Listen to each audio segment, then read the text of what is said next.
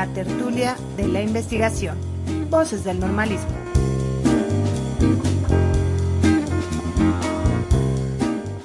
Hola, mi nombre es Ariana Castillo Morales y pertenezco a la licenciatura en Educación Preescolar del Benemérito Instituto Normal del Estado, General Juan Crisóstomo Bonilla. Soy Elda Juárez Titla, docente de la licenciatura en Educación Inicial del BINE. Hola, ¿qué tal? Soy María Alejandra Díaz Ramírez, docente de la licenciatura en Educación Inicial. Somos integrantes del cuerpo académico Formación Docente y su impacto en la educación del BINE en Puebla. Sean todas y todos bienvenidos al podcast La Tertulia de la Investigación Voces del Normalismo, en donde mes con mes conversaremos sobre temas relacionados con la investigación en las escuelas normales. Incluimos secciones que seguramente serán de tu interés, como Leer para compartir. Docentes integrantes de la red nos platicarán sobre los libros que fueron de utilidad para realizar sus investigaciones. La tertulia de la investigación, docentes investigadores y estudiantes colaboradores de cuerpos académicos nos hablarán sobre su experiencia en cada uno de los temas. Para esta primera emisión abordaremos el tema los congresos educativos, retos del docente normalista. En Mapeando tu Normal, estudiantes normalistas compartirán datos relevantes para conocer las escuelas normales del país. En la sección Entre líneas de investigación TVAs, los líderes de cuerpos académicos nos platicarán sobre los trabajos de investigación que realizan. No podía faltar un espacio musical de nuestro folclore mexicano, dedicado a los participantes de la red. Bienvenidos. Leer para compartir. Hola a todos, buen día. Mi nombre es Ignacio Tercero Arana García, soy un docente de la Escuela Normal Oficial de Irapuato y soy parte del cuerpo académico ENOI CA1 Procesos de Formación. El día de hoy vengo a recomendarles un libro de Donald Schoen, La formación de profesionales reflexivos. En cuanto a investigación educativa se han dicho muchas cosas y cada nuevo libro que se publica pretende ser el non plus ultra. Cada nuevo escrito pretende ser la resolución definitiva a los problemas del mundo. Sin embargo, creo firmemente que la investigación, al igual que los paradigmas científicos, cambian de acuerdo al momento histórico que vivimos. En ese tenor, no podemos ignorar que las redes sociales son un factor muy importante en cuanto a la difusión de ideas, sentires, pensamientos de las masas en general y muchas veces, gracias al camuflaje que nos ofrece la pantalla, las personas emiten ideas sin filtrar, honestas, opiniones groseras y a veces hasta viscerales. En estos días no he podido evitar observar que se ha generado una gran cantidad de memes acerca del regreso a clases presencial en educación básica, sobre cómo las autoridades, la figura burocrática del escritorio y las personas que jamás han estado frente a grupo dan instrucciones acerca del trabajo en el aula sin jamás haber estado con un grupo de niños. Esto ocasiona que muchas veces los docentes ven al investigador como alguien apartado de la realidad, alguien que solo da un discurso tecnócrata, científico, desde arriba y no conoce la parte de abajo y afirma que los docentes no saben nada fuera de sus libros. Pues bien, la investigación es un trabajo sistemático, libre y a veces hasta creativo que hacemos para aumentar nuestro conocimiento, nuestro grado de profundidad acerca de cómo funcionan las cosas en la vida real, no a niveles macro, no visto desde arriba, sino en el campo, en el barrio, en la realidad compleja que vive el profesor del aula, el maestro de a pie. Me pareció significativo ver que existen estas dos grandes perspectivas a la hora de hablar sobre los problemas de la educación. Una es vista desde arriba por los grandes investigadores, valga el sarcasmo, mismos que con la teoría generan ideas de racionalidad técnica que se supone deberían de arreglar todos los problemas de la educación. Esta racionalidad técnica tiene un lado negativo, pues tiende a volver a los maestros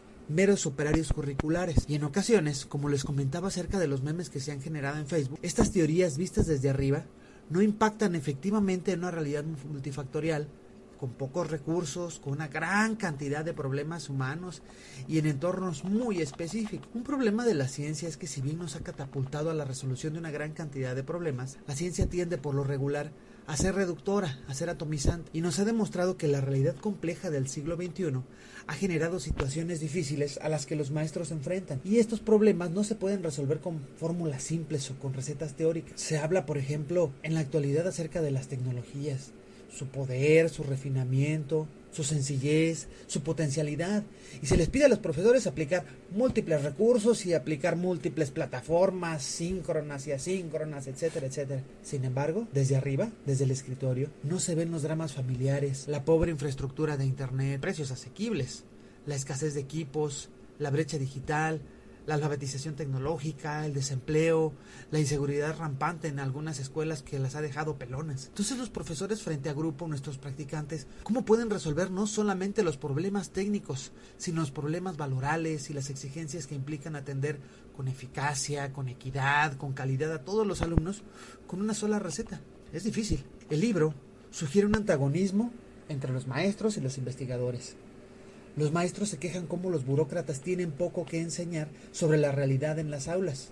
Les falta barrio, dicen. Y estos investigadores tienden a ver a los profesores como meros obreros de la educación, como operarios que no pueden aportar nada a la problemática educativa y no son capaces de seguir sus ideas geniales y maravillosas. Otra vez el sarcasmo. Esta dicotomía que existe, en lugar de fortalecer los, procesos de investigación y educación, tiende a balcanizarnos, a aislarnos. Derivado del anterior, se tiene que considerar que debemos evitar esa falsa división. Un médico, por ejemplo, no puede ser excelso mediante el mero proceso de devorar libros y libros. Es necesario un efectivo proceso de práctica que le permita la aplicación de esos recursos cognitivos que ha asimilado mediante la ejecución física de ciertas rutinas. De manera análoga, los profesores no pueden serlo efectivamente si no existe, aparejado con la malla curricular, jornadas de prácticas reflexivas, constructivas, con incidentes críticos, con ejercicios de destrucción y reconstrucción de paradigmas. Considero que este libro es de especial utilidad a la hora de investigar sobre lo que estamos haciendo en el aula debido a que nos obliga a repensar nuestras acciones. Y esta idea me gustaría iniciarla con una frase atribuida a Francisco de Quevedo, que dice así, Ninguna cosa me da más horror que el espejo en el que me miro,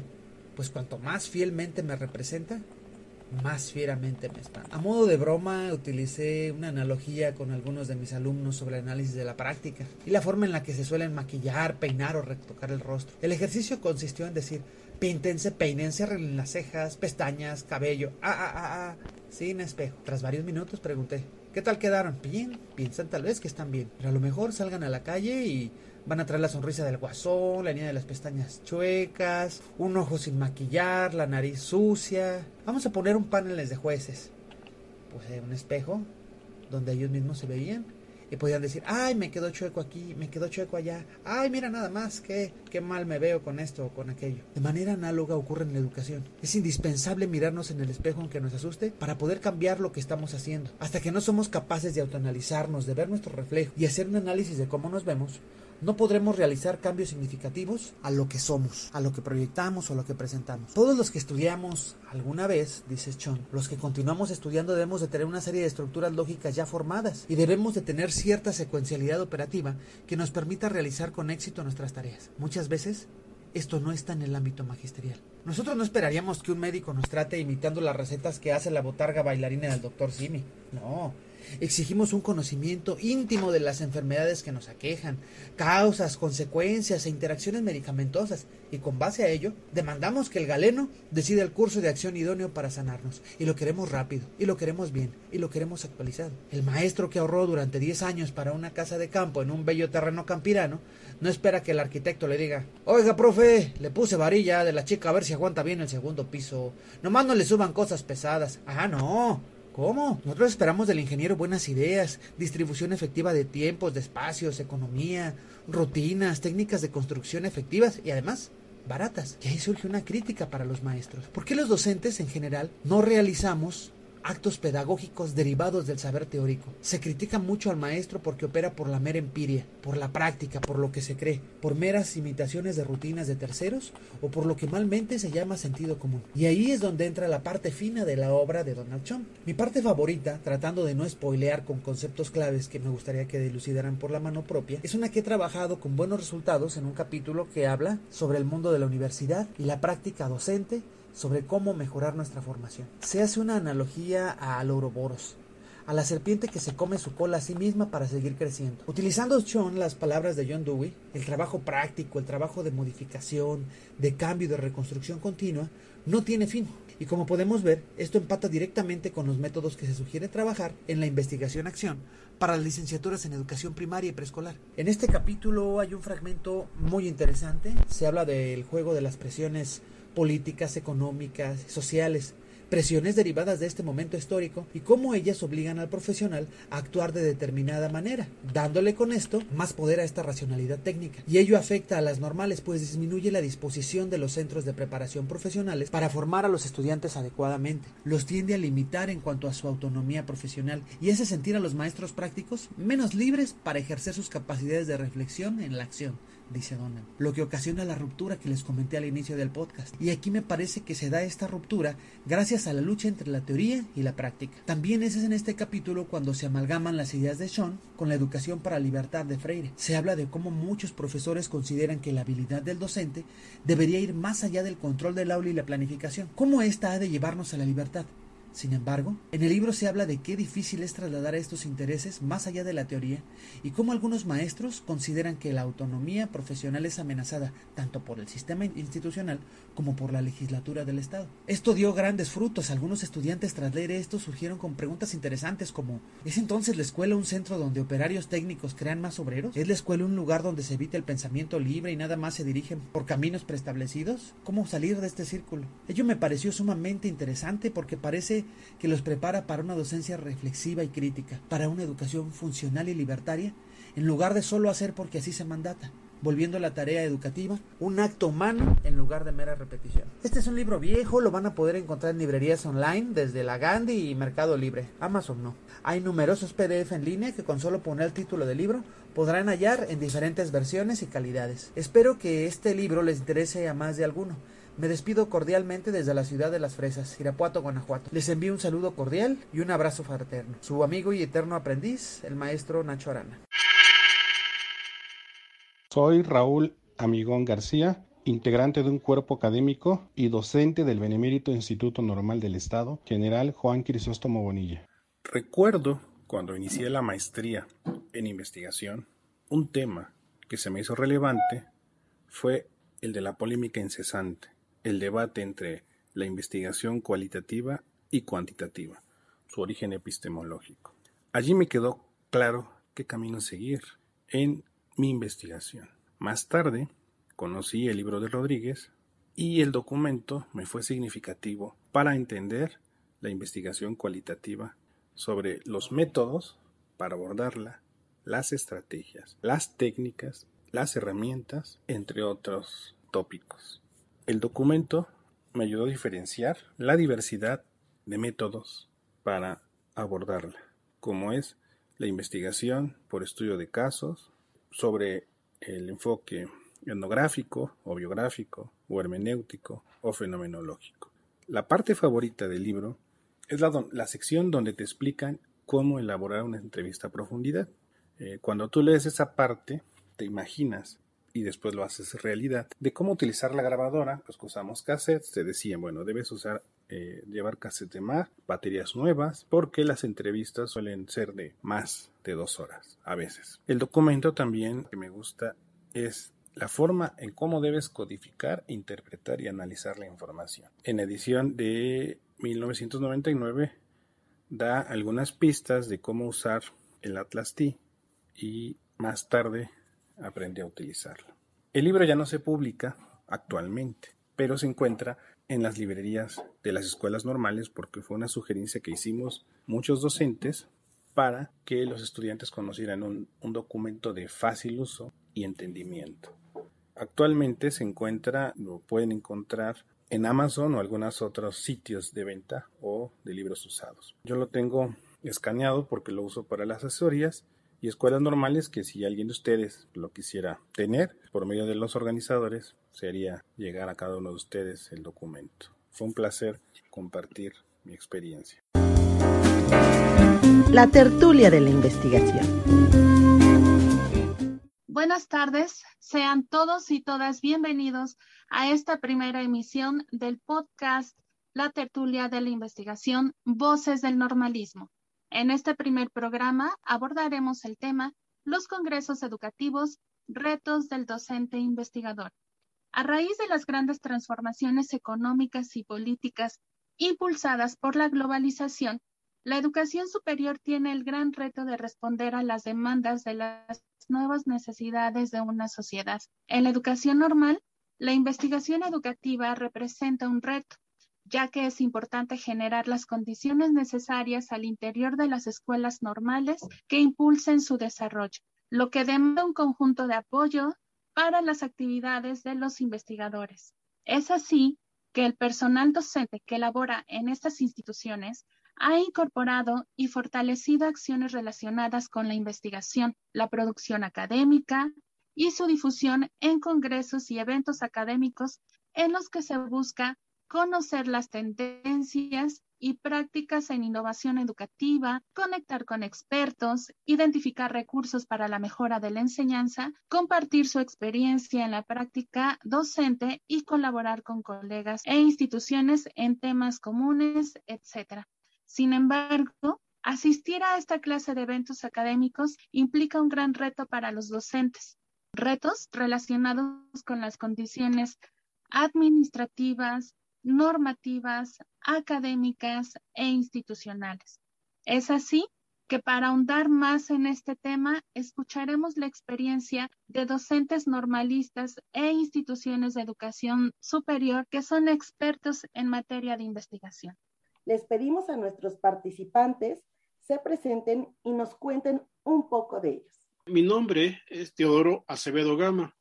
De formación básica, profesor de educación física, egresado de la Universidad del Ejército y Fuerza Aérea, licenciatura en educación especial en el área de trastornos neuromotores, una maestría en neurociencias cognitiva y un doctorado en neurociencias y psicoanálisis, y últimamente un postdoctorado en educación. En cuanto al cuerpo académico denominado la formación docente en educación especial y la inclusión educativa, a través de la gestión y el currículum. Laboramos en la Escuela Normal de Especialización que atendemos dos planes de estudios, educación especial e inclusión educativa. Bien, muchas gracias. Buenas tardes. Mi nombre es Jesús Carlos Mejía Figueroa. De formación, soy licenciado en educación primaria, egresado de la Escuela Normal del Estado de Sonora, en Hermosillo. Tengo una maestría en educación tengo una especialidad en, docente, en español, perdón, y un doctorado en docencia.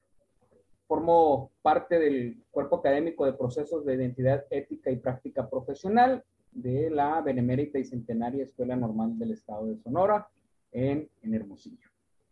Soy Rosario Gómez Arazúa. Eh, mi profesión, formación inicial, soy profesora de educación primaria con la especialidad de psicología educativa Tuve la oportunidad de cursar una maestría en investigación educativa y el doctorado en formación de formadores. Pertenezco al cuerpo académico en OICEA 1, es la nomenclatura que otorga PRODEP, procesos de formación, que está adscrito en la Escuela Normal Oficial de Irapuato, que atiende los programas de licenciatura en educación preescolar, licenciatura en educación primaria y la licenciatura en educación inclusiva. Buenas tardes, eh, mi nombre es Luis Fernando Castelo Villescusa.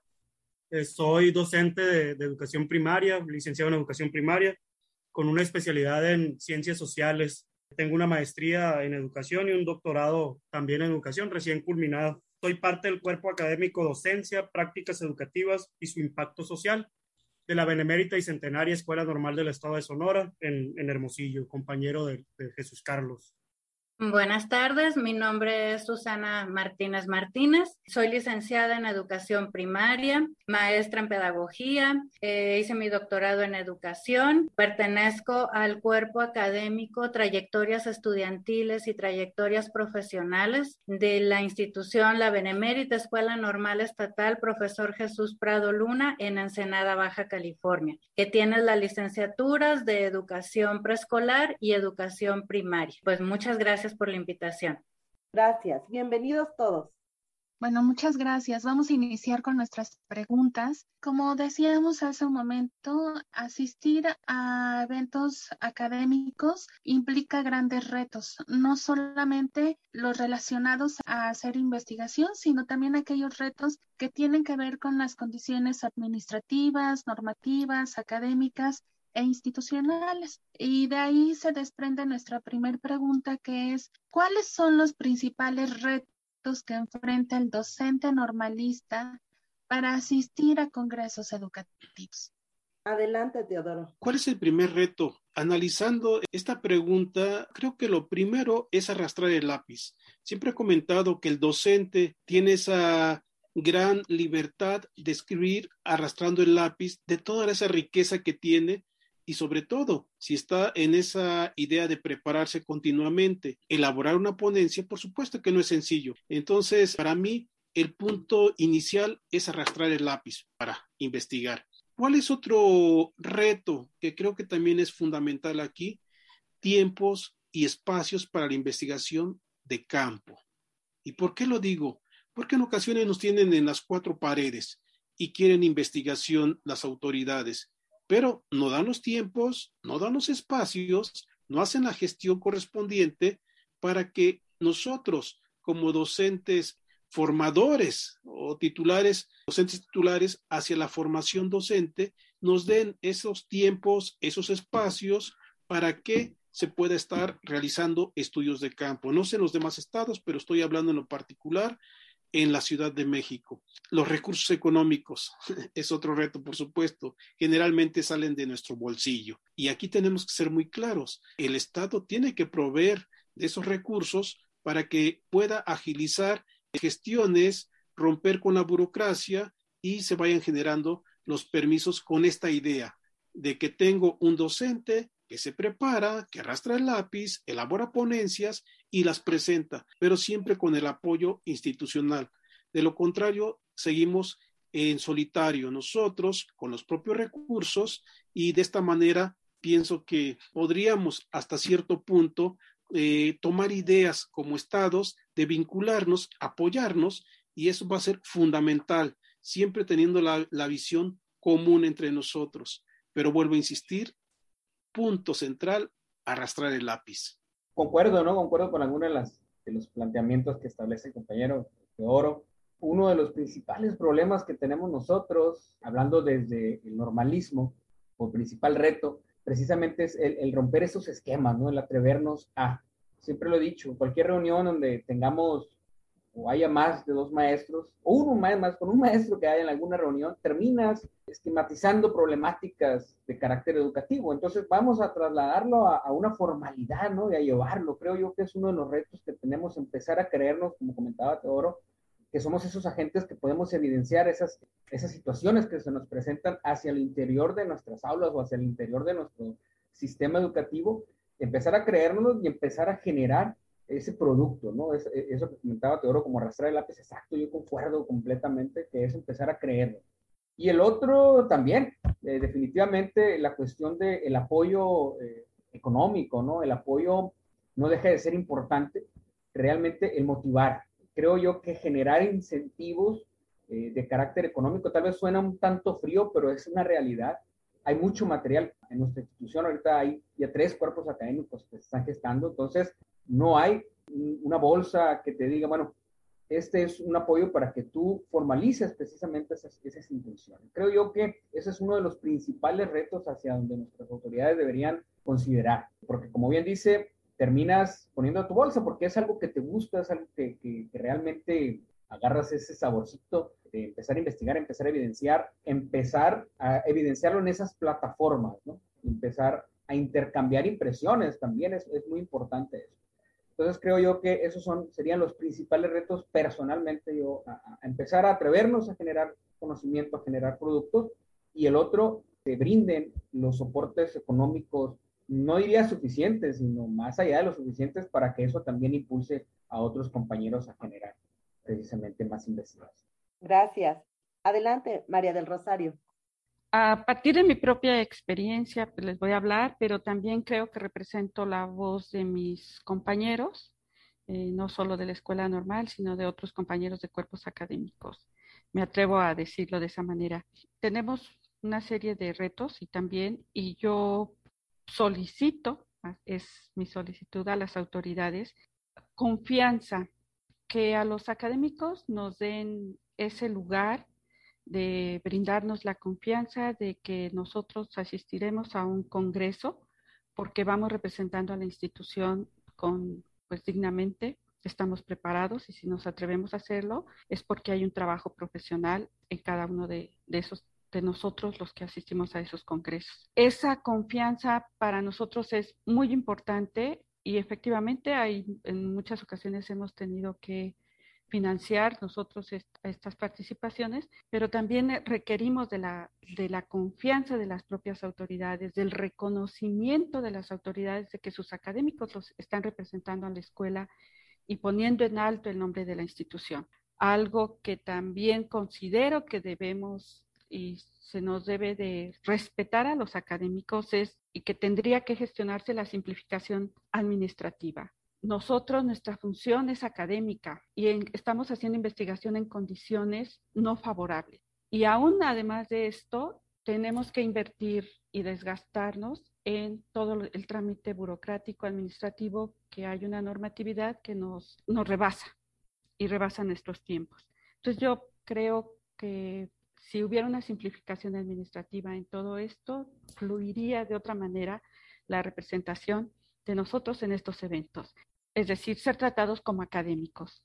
Y también creo que tendría que institucionalizarse que cuando nosotros salimos a, un evento, dos, tres días o a veces un día, la propia escuela tendría que comunicarles a los estudiantes que nosotros estamos saliendo, estamos comisionados, estamos representando a la institución con un trabajo de investigación que pues pone en alto a la escuela y que las propias autoridades pudieran informarles a los estudiantes y creo que de esa manera también los estudiantes estarían reconociendo que tienen maestros, que están preparados, que están poniendo el nombre de su escuela en alto en otros lugares. Me parece que tendría que ser este respeto como académicos, este reconocimiento como académicos, dado que nosotros estamos dando también una presencia institucional. Claro, eh, vemos que estos, retos que, se presentan para la asistencia a los diferentes congresos están enmarcados, como bien decía Rosario, en, en cuestiones que implican también la práctica docente, responder a las comisiones que tenemos todos en la escuela normal, además de, de estar frente a grupo, la asesoría y todo lo que va acompañando al docente investigador normalista que tiene ciertas particularidades. Escuchamos hablar de los apoyos institucionales. ¿Cuáles serían para ustedes un apoyo ideal para la difusión de, su asistencia a estos congresos, pero también del trabajo que hacemos? Porque muchas veces estos trabajos se quedan en espacios académicos de, los que nos interesan y bueno, lo, ideal sería que estuvieran proyectados hacia la comunidad educativa o hacia otros espacios académicos. ¿Cuál es para ustedes el apoyo institucional ideal para la difusión y asistencia a eventos académicos? Susana. Eh, a mí me parece que nosotros tenemos una muy buena difusión y apoyo por parte de nuestras autoridades, tanto de la Dirección de Educación para Profesionales de la Educación, así como de nuestras autoridades de aquí de, de la institución. Tenemos como un, un procedimiento para poder difundir y este procedimiento surge eh, desde el proyecto del Departamento de Investigación. Entonces, en este departamento se difunden todos los congresos que nacionales e internacionales que de acuerdo a nuestras líneas de generación de conocimiento, de acuerdo a nuestros temas, porque todos los maestros tenemos igual algún tema de interés, ¿verdad? Entonces, en ese tema nos mandan esta información y nosotros eh, ya decidimos, hacemos esta carta de solicitud a nuestras autoridades y pues es se analiza esa información, se revisa si hay necesidad de algún apoyo económico o solamente en cuestión de tiempo para poder asistir. Eh, me parece que el camino que se sigue en muchas de nuestras instituciones no es solamente algo particular de la Benemérita Escuela, sino que todos podemos tener ese proceso y ese acompañamiento también y que después de asistir a este tipo de eventos podamos eh, difundir a nuestros compañeros cuál fue el propósito del Congreso al que asistimos. Entonces, esto también se hace llegar a la Dirección de Educación eh, para profesionales a nivel estatal, para nosotros explicar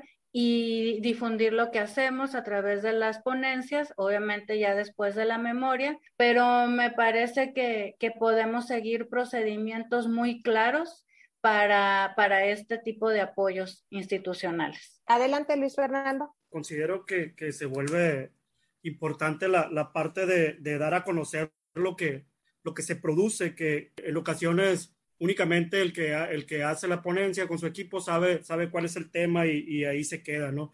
Vas, lo, lo, lo, expones, pero al interior de la institución se conoce, se conoce poco de lo que, de lo que se hace y quizás eh, los, los, mayores interesados o, o, o el beneficiario de, debiera ser el, el, estudiante, ¿no? Al que se le dé a conocer esa, esa información, como, como se mencionaba ahorita, que los jóvenes estén in, informados de lo que hacemos, de lo que producimos, que en ocasiones, en el caso de la escuela normal donde, donde trabajo, es con ellos, con ellos mismos, por unas líneas de investigación con las que los jóvenes se titulan, en ocasiones es también con ellos. Considero importante la, la parte de que crean en lo que hacemos, de que está demasiado revisado a veces qué, qué, voy a hacer, cuántos están en la ponencia, quiénes y toda esa parte, como que la autoridad confía poco en, en, en si es turismo académico o realmente vas a, a la parte de, exponer lo que, lo que estás haciendo. Completamente necesario el, el, el apoyo, el apoyo económico, porque lo, los congresos cuestan, el, el hospedaje, el traslado y demás cuesta y no todo el tiempo podemos hacerlo de nuestra bolsa, ¿no? En, en, ocasiones, como mencionaban ahorita, estamos interesados en, pero esto cuesta.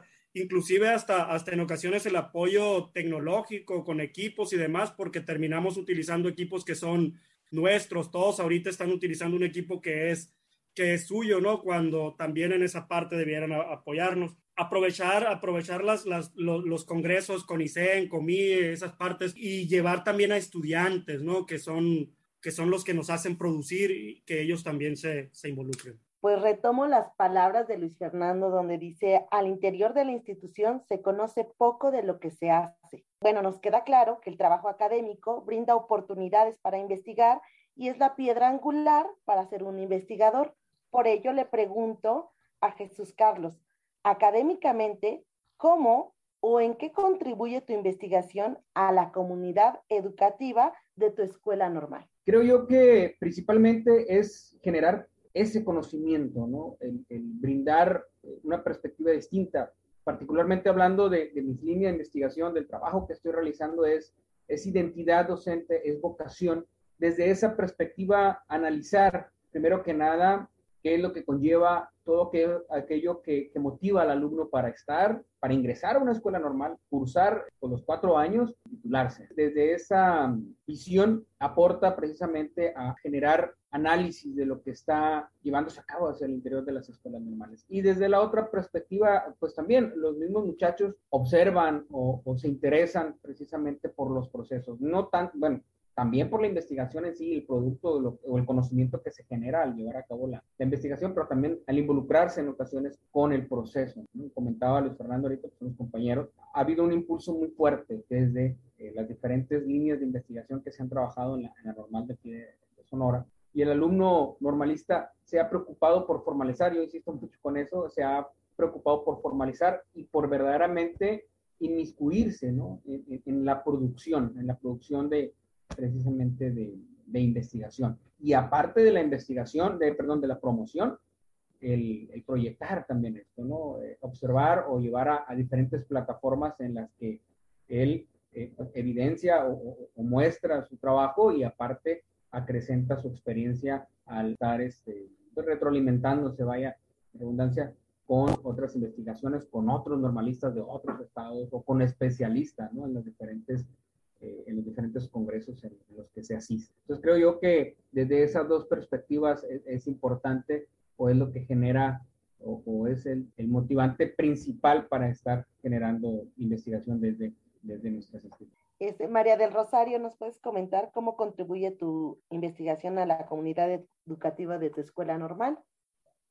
Bueno, es una pregunta muy interesante y me parece muy, bueno, me parece muy importante porque efectivamente para qué, para qué investigamos, ¿no? ¿Qué hacemos con las investigaciones? Creo que también es, es, es un tema que está presente no solo en las escuelas normales, sino en general en la investigación, el uso de la investigación. En el caso de la experiencia, yo creo que en primer lugar la investigación, el involucrarnos en procesos de investigación, en, en participar en ellos, en primer lugar fortalece, impacta en la propia formación de nosotros los formadores de docentes. Por otro lado, también los hallazgos que vamos nosotros encontrando en estas investigaciones se incorporan hay una, hay como un principio en el, en el, cuerpo académico y en los otros dos cuerpos académicos que ahora se, están, se han integrado, establecimos como un principio el que estos hallazgos que nosotros tenemos en nuestras investigaciones, tenemos que incorporarlos en nuestra práctica docente cotidiana. También creo que es muy importante que las investigaciones se den a conocer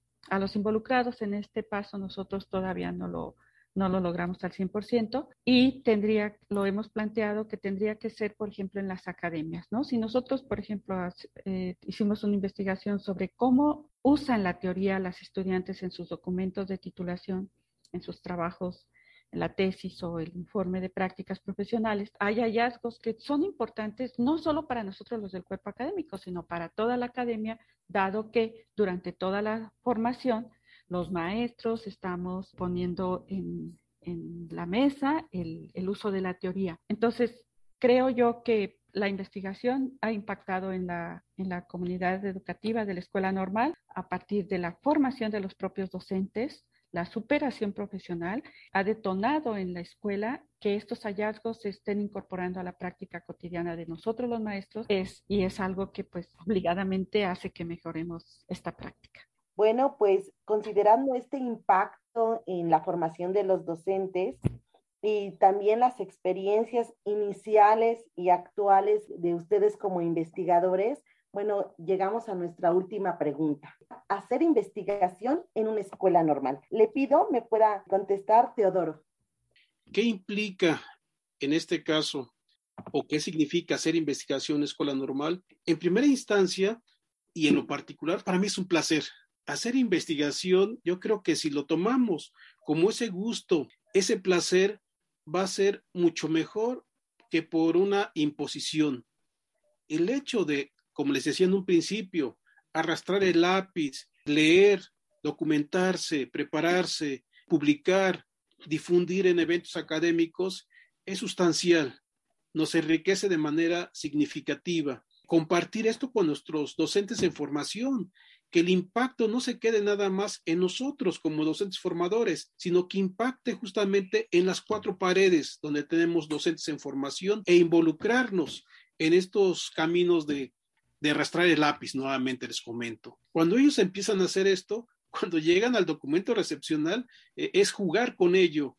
Y este jugar con ello causa placer. Entonces, para mí es el punto medular.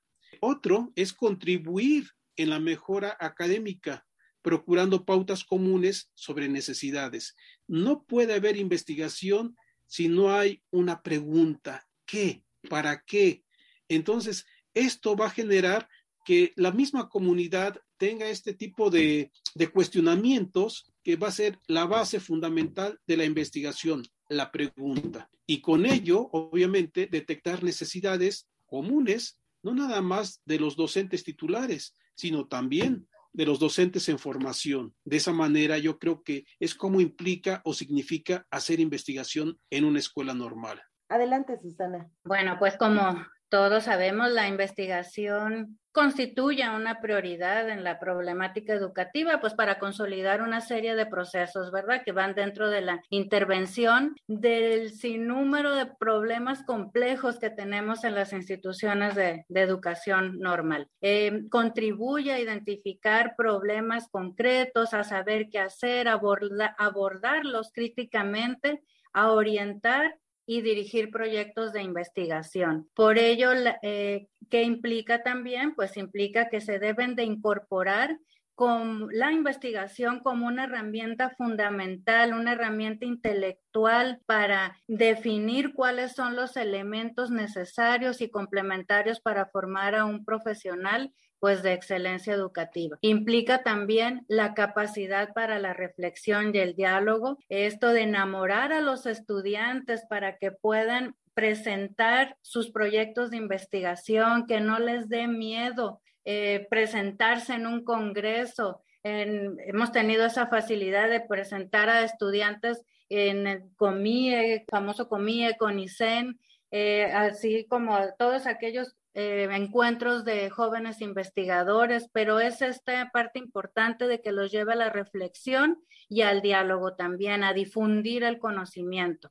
También otra implicación es esta conciencia personal y profesional de la ética del investigador, de esta responsabilidad de la producción, de, de colaborar con el otro, de presentar lo que cada uno tiene y para qué, pues para poder lograr algo en común. Así como eh, les comento que una de las investigaciones que forma parte del cuerpo académico en este tiempo de pandemia pues era precisamente conocer cuáles eran las estrategias de afrontamiento para el manejo del estrés en este proceso, en este tiempo de confinamiento. Los estudiantes estuvieron, se complementaron para poder entender qué era lo que pasaba, a poder aprender y a la vez a nuestros docentes. Eso fue una implicación, conocer más allá de lo que un formulario le pudiera dar a un alumno porque implicaba una autoevaluación.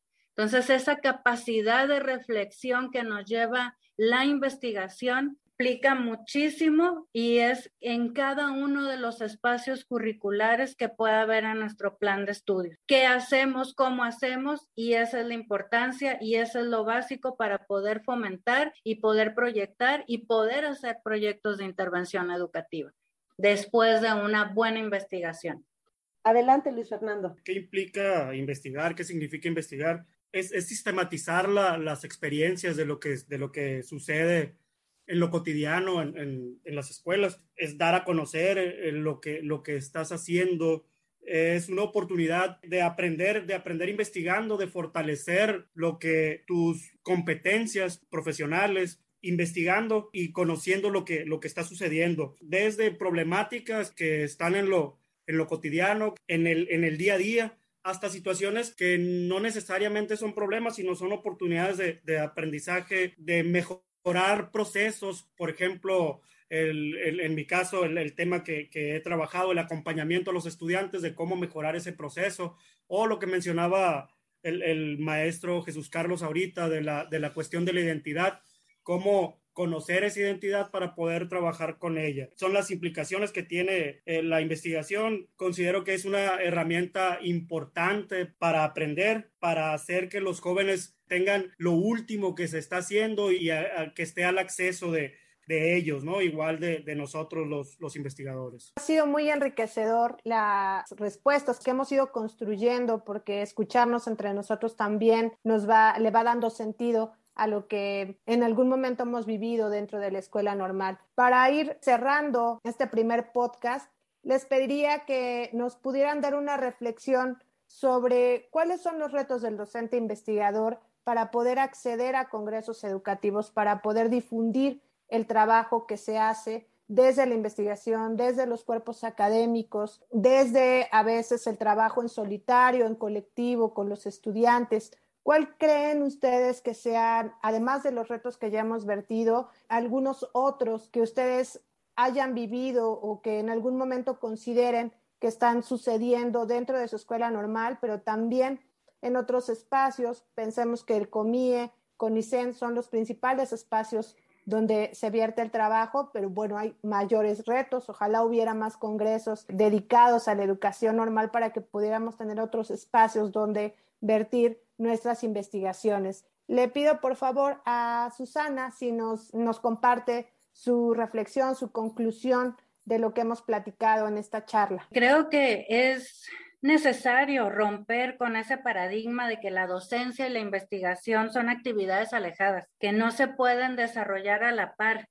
Y recuerdo a un autor que mencionaba que la investigación en su sentido más amplio pues es una actividad de análisis, de reflexión que se realiza sobre un problema práctico. Entonces, para ello, en las instituciones y que puedan cumplir cabalmente con su misión de transformar la realidad social, pues requiere de profesores éticos, capaces y preparados, que no solamente conozcan y manejen el contenido de sus espacios curriculares, sino que además tengan la formación profesional para, pues, escudriñar en los conflictos, necesidades y problemas que puedan presentarse en la institución y con competencias necesarias en el manejo de este discurso eh, pedagógico, investigativo para guiar y orientar a los estudiantes en la determinación de, de puntos importantes. Por otro lado, me parece que a partir del, del CONICEN, las escuelas normales han tenido,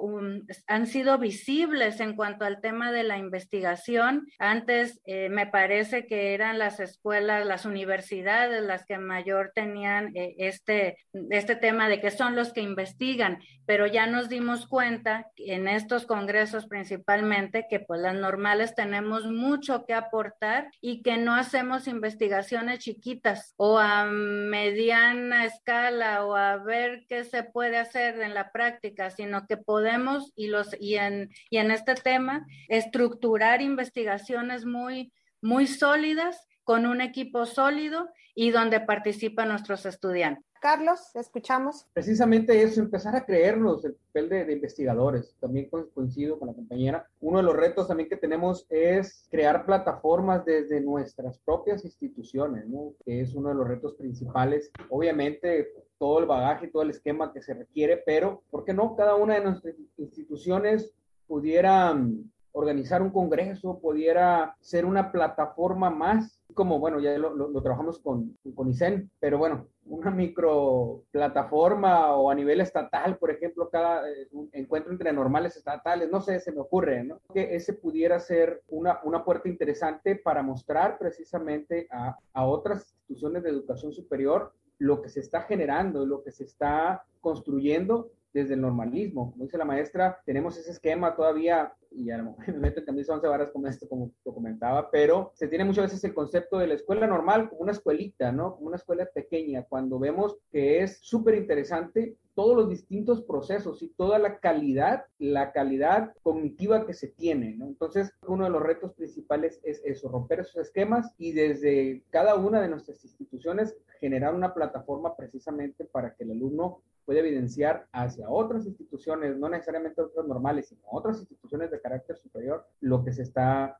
llevando a cabo hacia el interior de, de los espacios ¿no? que nosotros, en los que nosotros convergemos. Rosario. Considero que el apoyo y el impulso a la participación de los maestros en los congresos aún tiene dificultades, aún presenta retos, pero la verdad es que yo con esperanza y convicción, con una esperanza no banal, como decía Freire, sino con una esperanza cimentada en cosas que están sucediendo como actividades de esta naturaleza, yo creo que cada vez más la investigación se está posicionando en las escuelas normales. Y más allá de la pura investigación, la importancia de esta articulación de investigación y docencia. Se puede entender que en las escuelas normales desde hace, bueno, eh, apenas hará 15 años, nos hemos involucrado en investigación, había estado olvidada esta función sustantiva en las escuelas normales porque se privilegia la docencia dado nuestro origen. Sin embargo, yo creo que cada vez más está siendo impulsada desde las políticas educativas a nivel federal, las políticas estatales y bueno, que es una cadena que deriva hasta las políticas institucionales y creo que cada vez más eh, va cobrando esta importancia. Y también confío y creo que la colaboración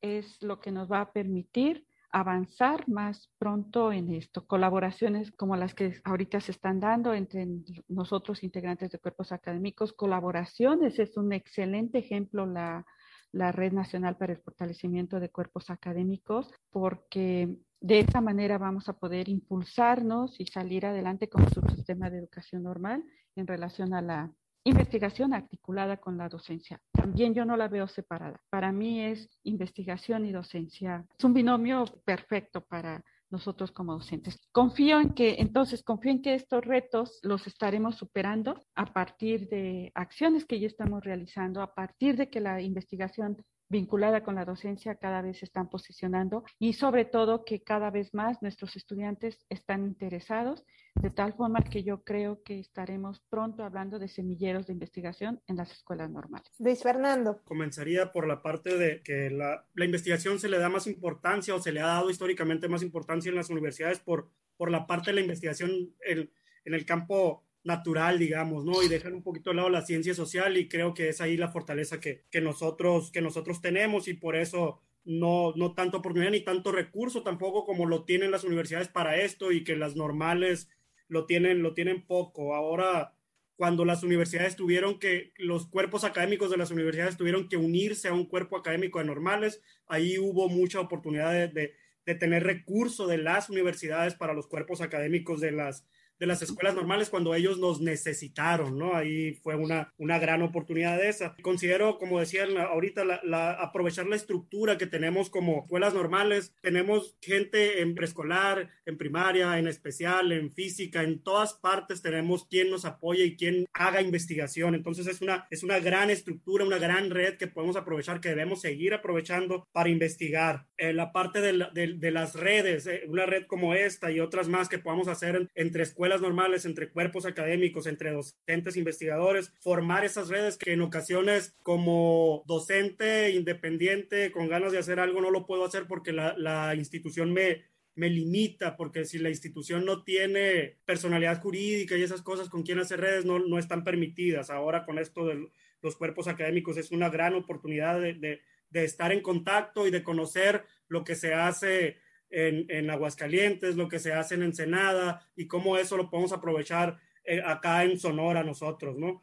Eh, un poco también internacionalizar la participación en los eventos académicos, en lo particular en, en nuestro estado, nos quedamos con, con CONICEN, con COMIE y con algún otro congreso aquí, aquí cercano, ir un poquito más allá y abrir la participación también a, a libros, que aquí en esta red va a haber una oportunidad de hacer un libro y artículos en revistas indexadas, también ir, ir más allá de la, de la ponencia. Finalmente, Teodoro. Una re retrospectiva quiero plantear. Desde hace aproximadamente dos décadas se ha empezado a impulsar y a fortalecer la investigación en el normalismo. Efectivamente, antes solamente las universidades eran las que impartían o, o tenían estas facilidades, sobre todo para, para hacer investigación. Las normales, inclusive, eh, si nos damos cuenta, no había doctores, sino actualmente es cuando empiezan a surgir ya con planteamientos teórico-metodológicos en las áreas correspondientes que, que, que, les corresponde en este caso, sobre todo porque la investigación también ahora es en colectivo, que es el reto que tenemos y no es fácil, por supuesto, hacer investigación en colectivo. Suena fácil, pero no, es muy complicado, sobre todo por los saberes, por los planteamientos, por los enfoques de cada uno de los colegas. Hay que tratar de compartir, de interactuar de manera con planteamientos más bien comunes y en ese sentido es como se puede enriquecer de manera integral. Se comenta, por supuesto, el vínculo docencia e investigación es una fortaleza para nosotros. Eh, ¿Qué podríamos plantear de igual forma en este sentido? Que es un espacio de investigación para compartir la producción académica.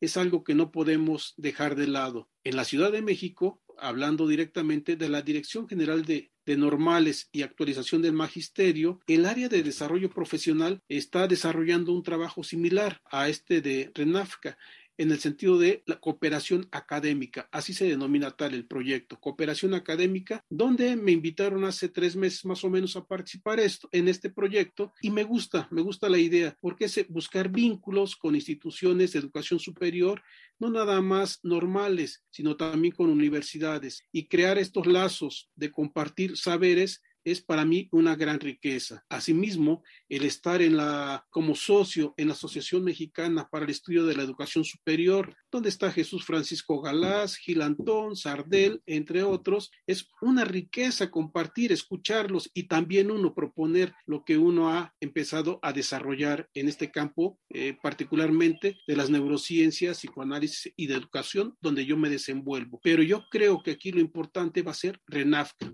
Para mí va a dar mucho de qué hablar en ese sentido porque tenemos compañeros comprometidos, eh, conscientes de la tarea y con esa gran riqueza que nos va a sacar adelante. Renafka nos va a dar mucho de qué hablar.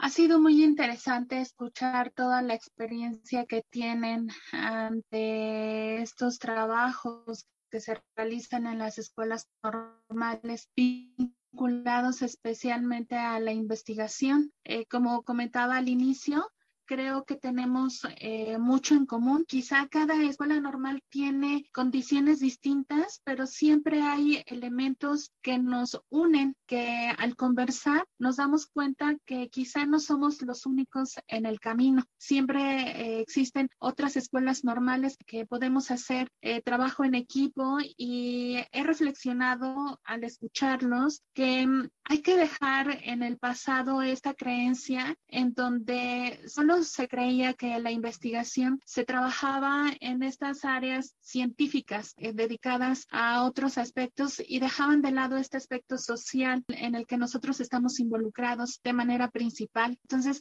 creo que se ha demostrado poco a poco y creo que vamos hacia un buen camino. Hemos demostrado que las escuelas normales también sabemos hacer investigación, tenemos insumos para hacerlo, solo que se van presentando diferentes retos que ya han mencionado cada uno de ustedes, desde los recursos, el reconocimiento, esta parte administrativa, la institución, que son eh, retos que estoy segura que vamos a superar, pero sobre todo quiero eh, retomar una palabra, comentaba la doctora Rosario, la confianza, el que las autoridades, pero también nuestros estudiantes confíen en el trabajo que se realiza en las escuelas normales, porque finalmente es para ellos todo esto que nosotros realizamos tiene una finalidad y es em, la formación de nuestros estudiantes normalistas, que después ellos van a trabajar en instituciones de educación básica y sería llevar todo lo que, lo que aprenden en una escuela normal a esas instituciones. Creo que todo el trabajo que nosotros hacemos perdón, tiene una implicación muy importante y es momento, creo, de hacer sinergia entre las escuelas normales. Estas acciones conjuntas, como ya lo mencionaron, la RENAFCA, creo que es un buen inicio. Yo sé que hay otras redes eh, en donde estamos con más cuerpos académicos, pero creo que la RENAFCA es una oportunidad de hacer esta sinergia, estas acciones conjuntas en donde se conozca el trabajo de los cuerpos académicos y esta es la finalidad de este programa, el que eh, más gente llegue a oídos de, más gente todo el trabajo que se realiza en las escuelas normales, que no solamente es quizá como algunos tienen idea de solo les enseñamos a cantar a recortar, a pegar, a hacer cositas. No, también se hace investigación, hay conocimiento, hay aprendizaje. Creo que eso es lo que este programa nos va a permitir llegar a más eh, estudiantes, a más docentes y demostrar que la escuela normal hace mucho trabajo en materia de investigación. Y bueno, muchas gracias. Agradecemos la participación de cada uno de ustedes y sin duda han enriquecido este tema de manera muy importante. La investigación en las escuelas normales, creo, va por un buen camino. Muchas gracias. Que tengan excelente día. Mapeando tu normal. Hola, mi nombre es Mónica Fernanda Díaz Pérez Agradezco mucho la oportunidad de tener este espacio al grupo de investigación La formación inicial en la educación especial y la inclusión educativa a través de la gestión y el currículo.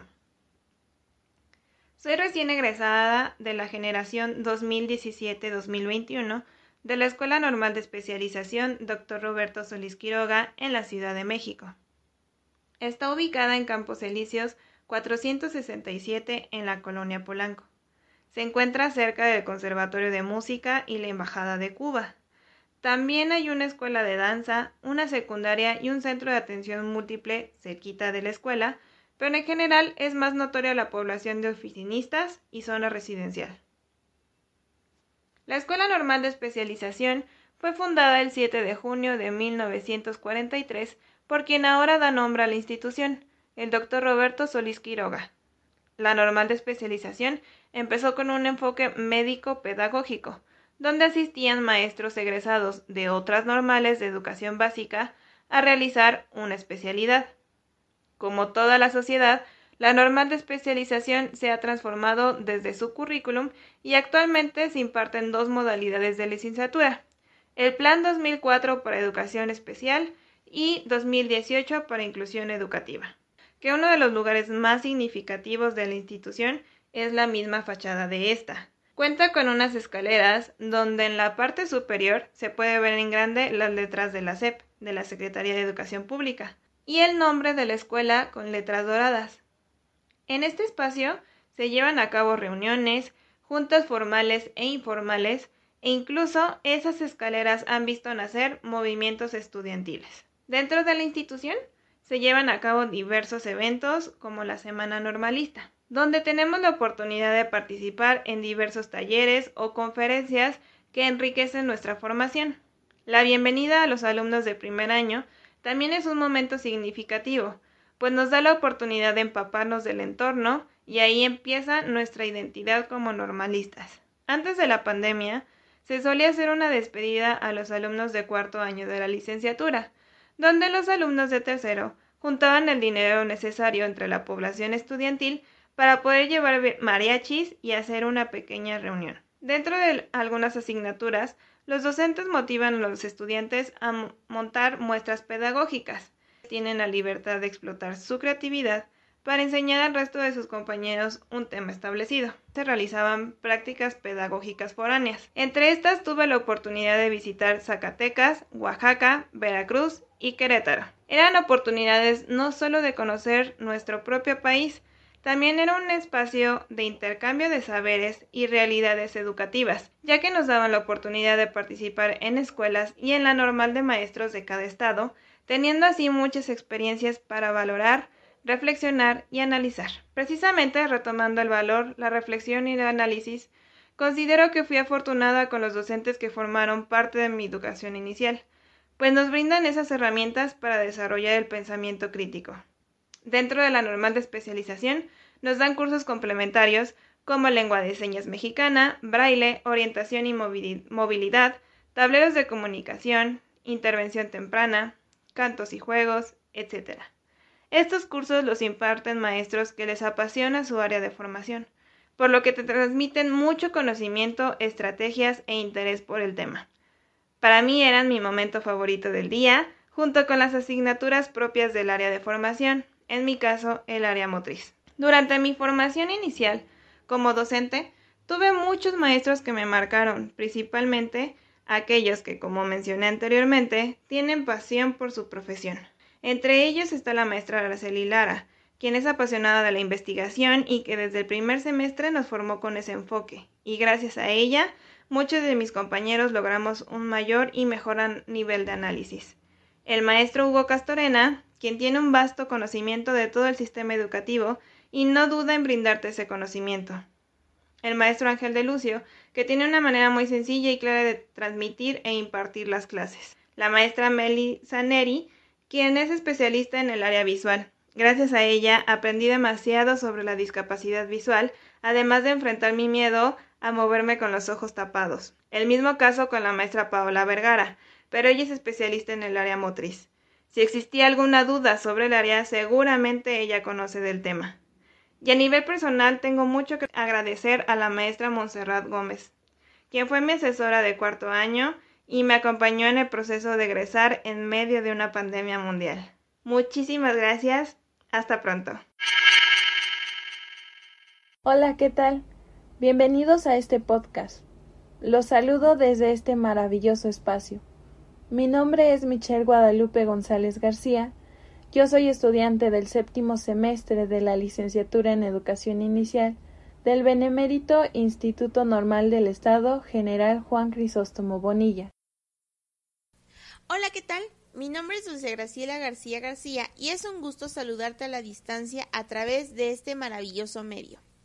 Soy colaboradora del Cuerpo Académico de Formación Docente y su impacto en la educación. Ahora, te invito a que te prepares una tacita de café, un chocolatito o cualquier bebida que prefieras y que viajes en el tiempo conmigo.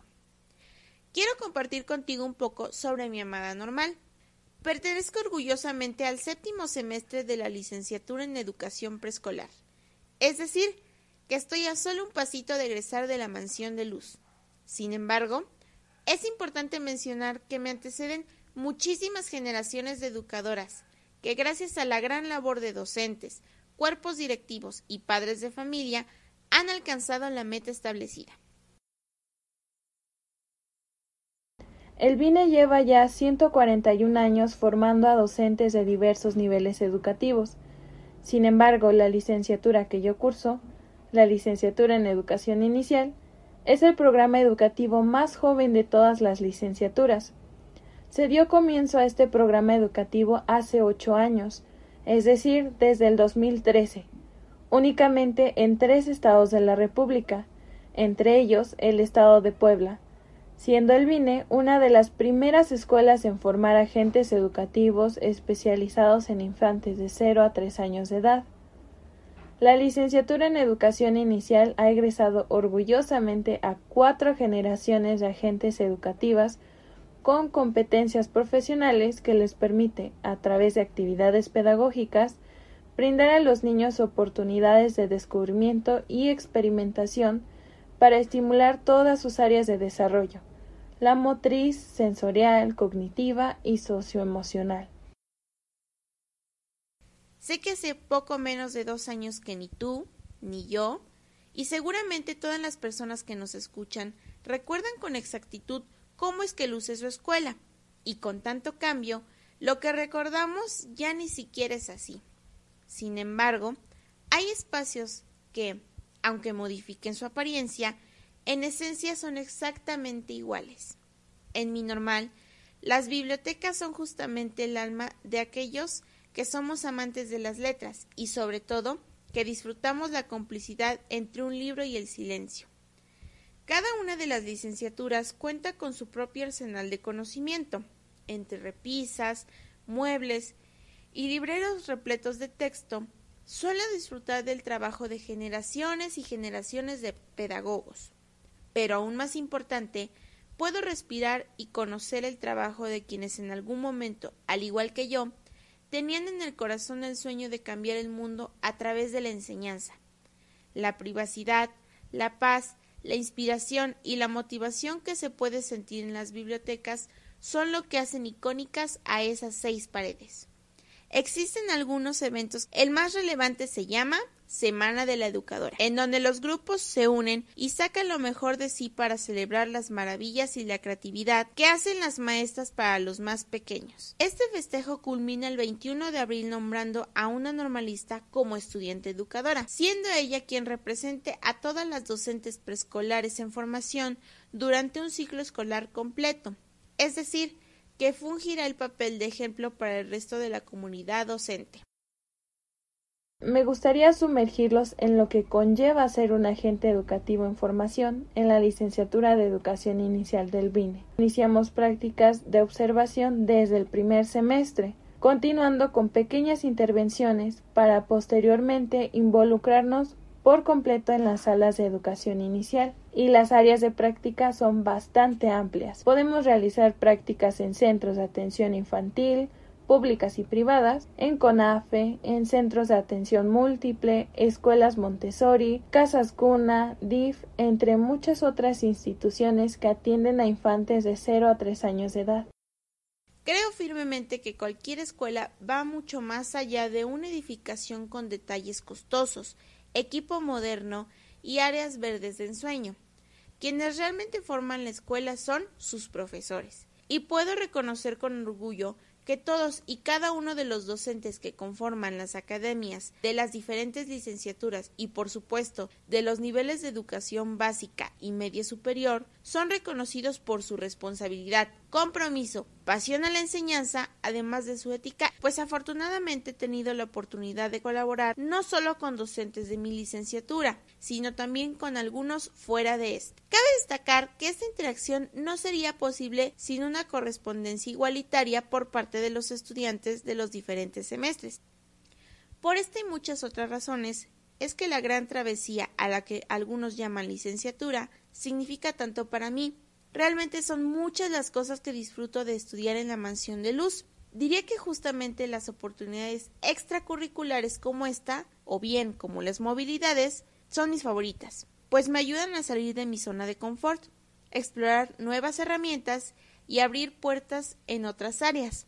El simple hecho de intervenir en cosas más allá de lo que dicta mi malla curricular y mis responsabilidades normalistas me encanta. Por supuesto que todo lo anterior no sería posible sin mis amados profes, a quienes les guardo un sincero y respetuoso cariño. Soy incapaz de dar un solo nombre cuando me preguntan ¿Quién ha marcado mi formación docente? Pues siempre respondo lo mismo. Todos y cada uno de mis docentes me han apoyado de maneras diferentes, pero todas igual de significativas. Sin embargo, algunos nombres que se me vienen a la mente justo ahora son el maestro Manuel Loaiza, la maestra Patricia Ortiz, la maestra Erika Ramos, la maestra Lucila Gil y por supuesto la maestra Iliana Martínez. Esto ha sido todo por mi parte.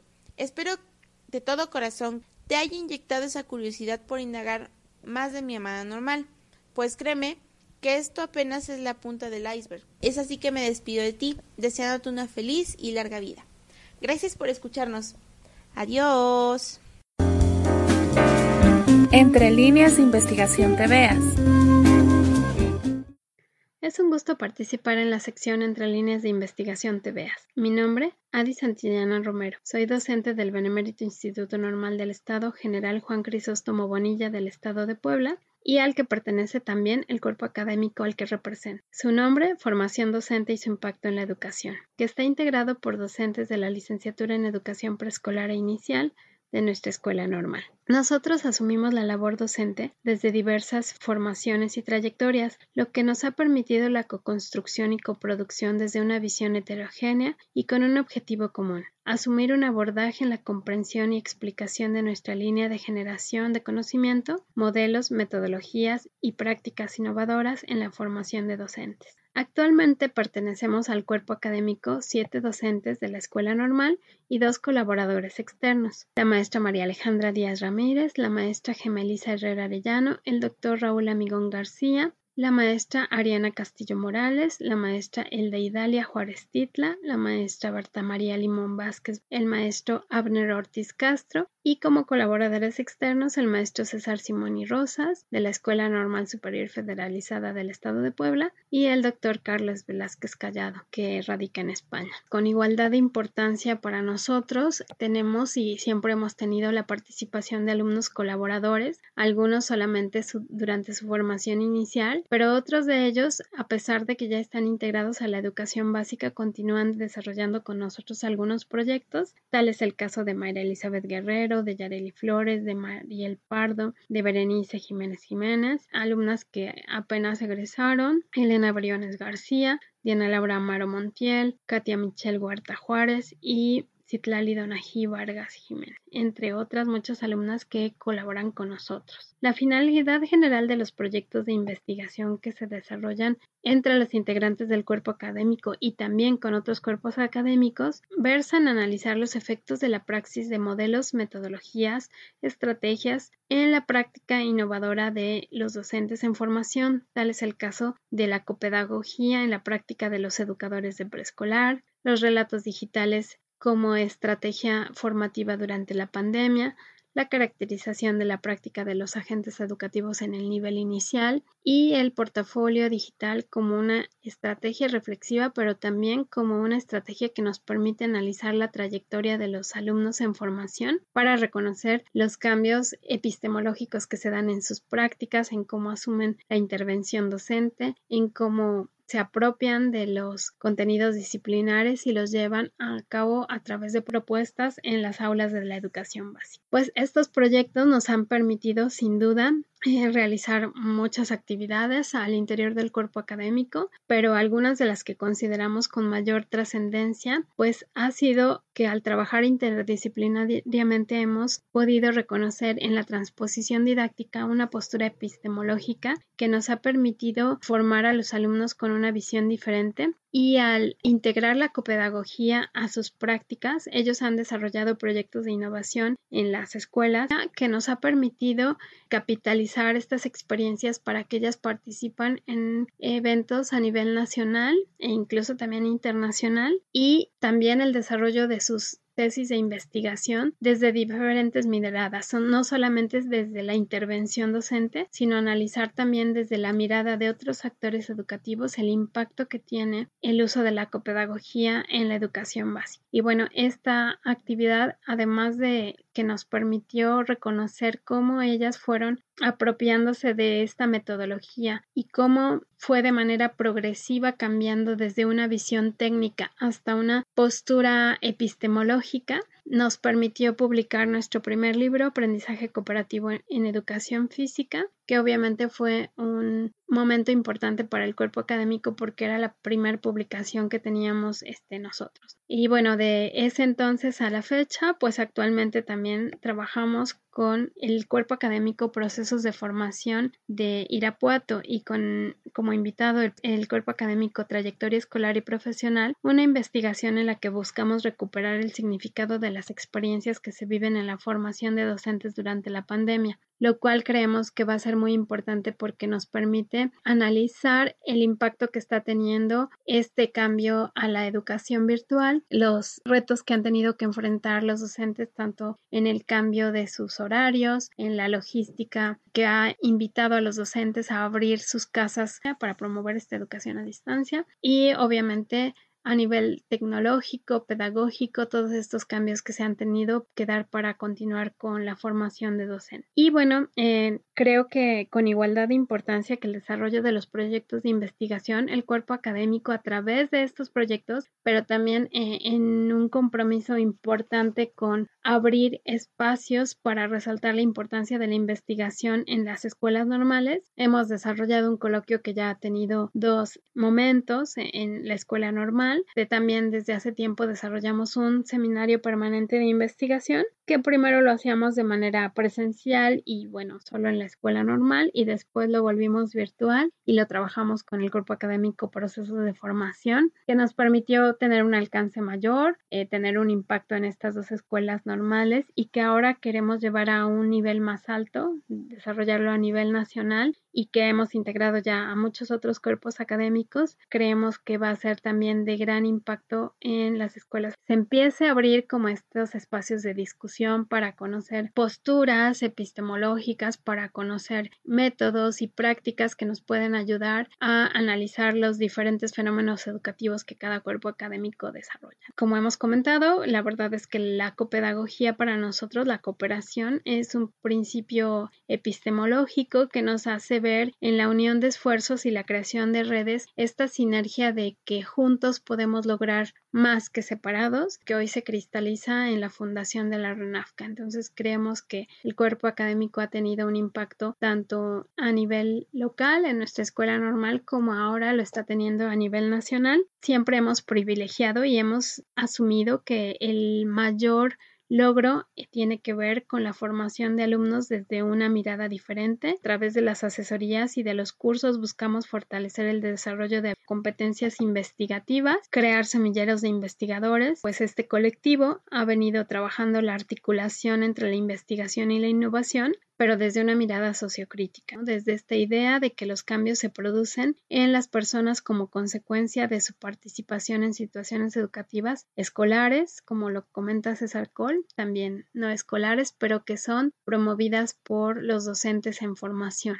Nuestros intereses actuales se vinculan al desarrollo de proyectos educativos innovadores, pero desde esta mirada de la innovación como una posibilidad de cambiar desde dentro la mirada, la postura de la intervención con este carácter también comunitario, que el desarrollo de proyectos que creen alternativas pedagógicas para la formación de profesionales con alto sentido ético y corresponsabilidad social que promuevan la resignificación de la docencia, pues siempre será una prioridad para nosotros. En ese sentido, creemos que este día comentar un poco de lo que hacemos va a permitir que algunos docentes y alumnos se interesen por la investigación, que se atrevan a trazar sus propios objetivos y metas y que vean en este camino una posibilidad para generar conocimiento desde las escuelas normales, para dejar de importar conocimiento de otros países y para reposicionar la función de los docentes normalistas, pero también para permitir que las nuevas generaciones de docentes normalistas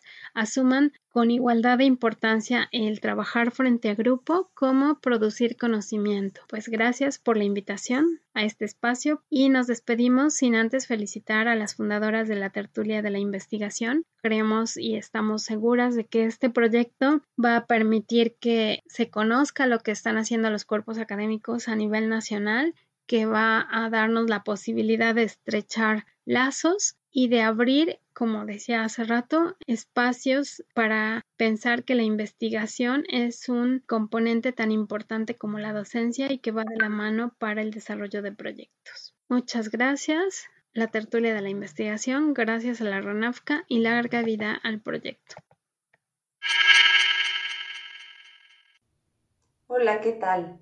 Soy la doctora Sandredito Bar Calzada es un gusto para mí participar este día en este proyecto, en esta oportunidad que nos da el espacio para poder hablar un poquito del trabajo que hemos estado realizando como parte de un cuerpo académico. Les platico un poquito de mi formación. Soy maestra en educación, eh, haciendo énfasis en el campo de práctica docente. Tengo un doctorado en educación. En este sentido, pues la preparación o las oportunidades que nos dan los posgrados pues nos va llevando por el camino de la investigación con gusto y de una manera natural. En este momento estoy como parte de un cuerpo académico del Centro Regional de Educación Normal de Aguascalientes. Este cuerpo académico eh, se llama Trayectoria Escolar y Profesional y actualmente tenemos el registro ante PRODEP. Estamos trabajando para fortalecernos, para crecer, para pues tener las mejores oportunidades que nos permitan que efectivamente la habilitación que nos dan las experiencias y que nos dan cursos, talleres y el contacto con otros cuerpos académicos nos fortalezcan. La línea de investigación que nosotros desarrollamos se llama formación inicial y profesional creímos muy importante abrirlo lo más que se pudiera para poder trabajar con los chicos dentro de su formación en los cuatro años que se encuentran trabajando para ser maestros en la educación básica, ya que nuestro trabajo se enfoca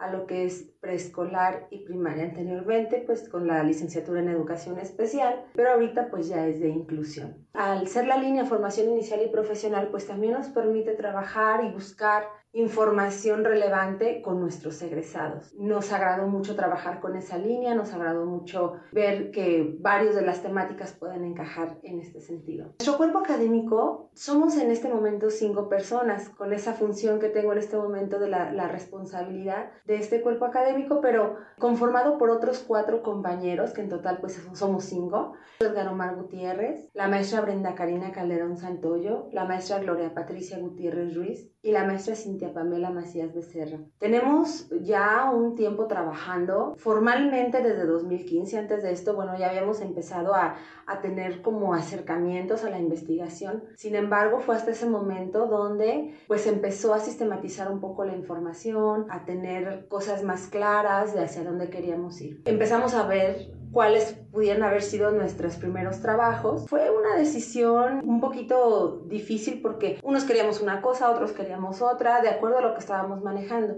Curiosamente, de repente nos ubican a todos, eh, menos a uno de los compañeros, pero eh, éramos cuatro, en el departamento de seguimiento a egresados. Con esto, bueno, había actividades que teníamos que desarrollar como parte del departamento y dijimos, de aquí vamos a tomar nuestro trampolín para el diseño de la investigación. Eh, gracias al trabajo que estábamos desarrollando ahí, pues empezamos a generar investigación específicamente con ese seguimiento a egresados. Se empezaron a hacer varios trabajos en función de una u otra competencia, pero ya del desempeño concreto de, de los maestros que estaban en servicio y estos egresados, obviamente, pues del Centro Regional de Educación Normal de Aguascalientes. Se empezaron a hacer algunas entrevistas, observaciones, entrevistas con los empleadores, con los propios egresados.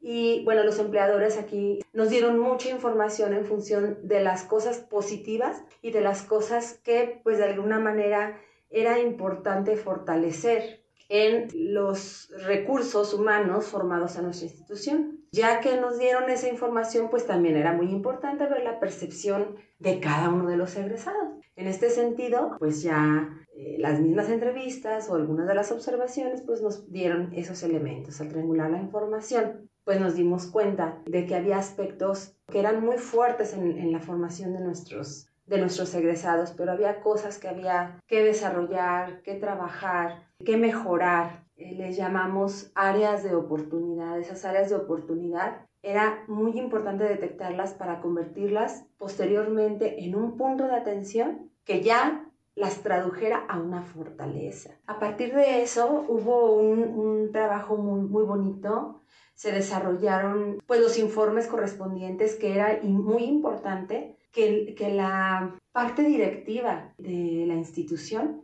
pues lo conociera y a partir de ello se generaron talleres complementarios para los estudiantes en formación. Fíjense cómo esta, esta parte nos gustó mucho, de cómo el trabajo con los egresados vino a, a, repercutir o a impactar directamente en la formación de los nuevos maestros. Al estar viendo estas necesidades para que hubiera un cambio, una modificación, una fortaleza en nuestra institución. Y en ese entonces, cuando se empiezan a dar pues algunos cursos, algunas oportunidades en la escuela, entre los talleres complementarios, por ejemplo, se iban al, a lo mejor al diseño de algunos tipos de materiales, a la atención diversificada, que también esto les estaba costando mucho, al uso de las tecnologías. En los anteriores planes de estudio pues había como que eh, mayor necesidad mayor atención en este sentido y uno de los puntos también muy fuertes fue la cuestión de la gestión institucional. Eh, sí nos decían que, que salían y que pues iban casi en blanco en este sentido, entonces que faltaba como fortalecer más esta parte. Otro aspecto muy importante en este sentido fue la maestría en innovación didáctica. Gracias a estos resultados,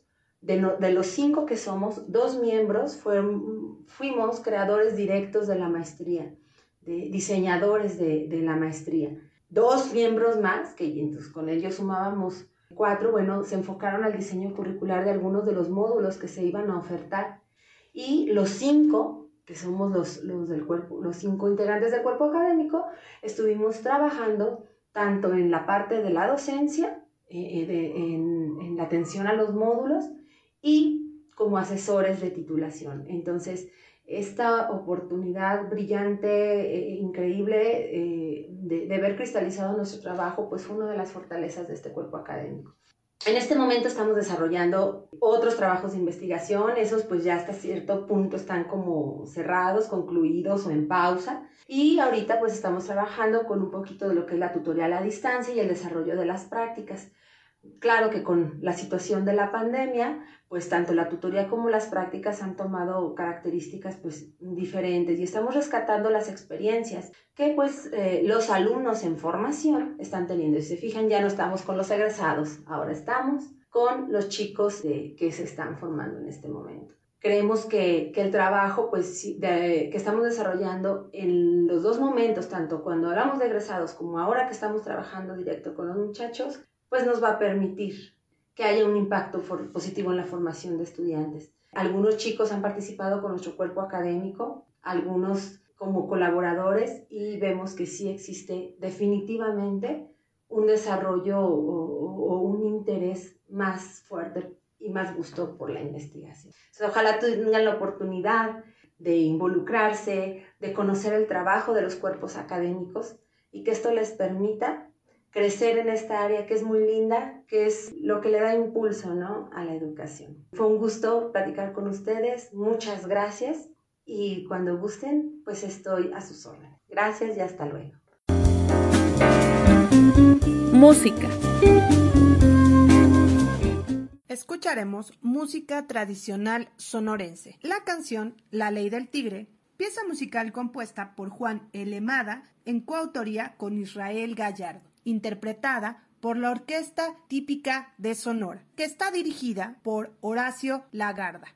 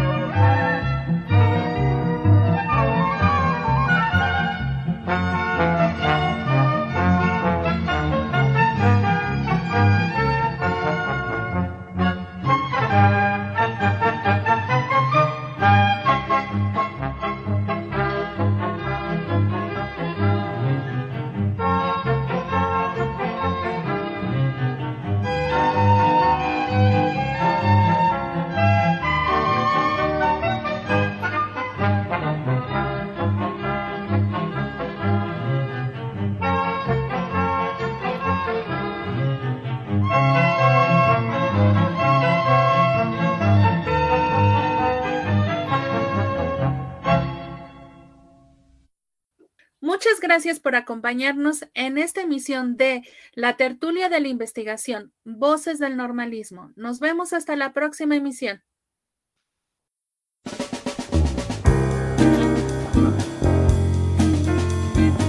La Tertulia de la Investigación, Voces del Normalismo.